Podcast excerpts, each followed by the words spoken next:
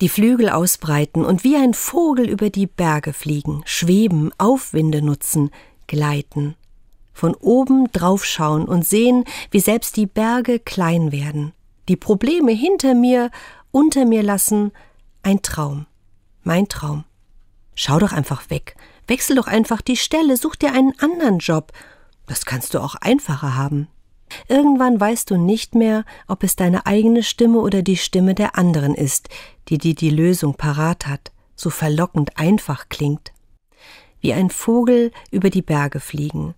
Was so frei und erhaben klingt, ist im Alltag jedoch kein Fliegen, sondern meist eher ein Fliehen, eine Flucht vor den Aufgaben, den Problemen, den Auseinandersetzungen, verständlich, aber nicht zielführend.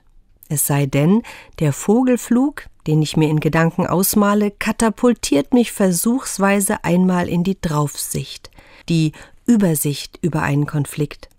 Ich schließe die Augen, breite meine inneren Flügel aus, ich gleite empor und habe einen unverstellten Blick aufs Gewimmel und sehe alles einmal von oben und im Zusammenhang. Auch die Psalmen, die Lieder im Alten Testament kennen diese Vorstellung, diesen Wunsch, die Flügel auszubreiten, aus der verstrickenden Enge menschlicher Sorgen zu fliehen und himmlische Übersicht zu gewinnen.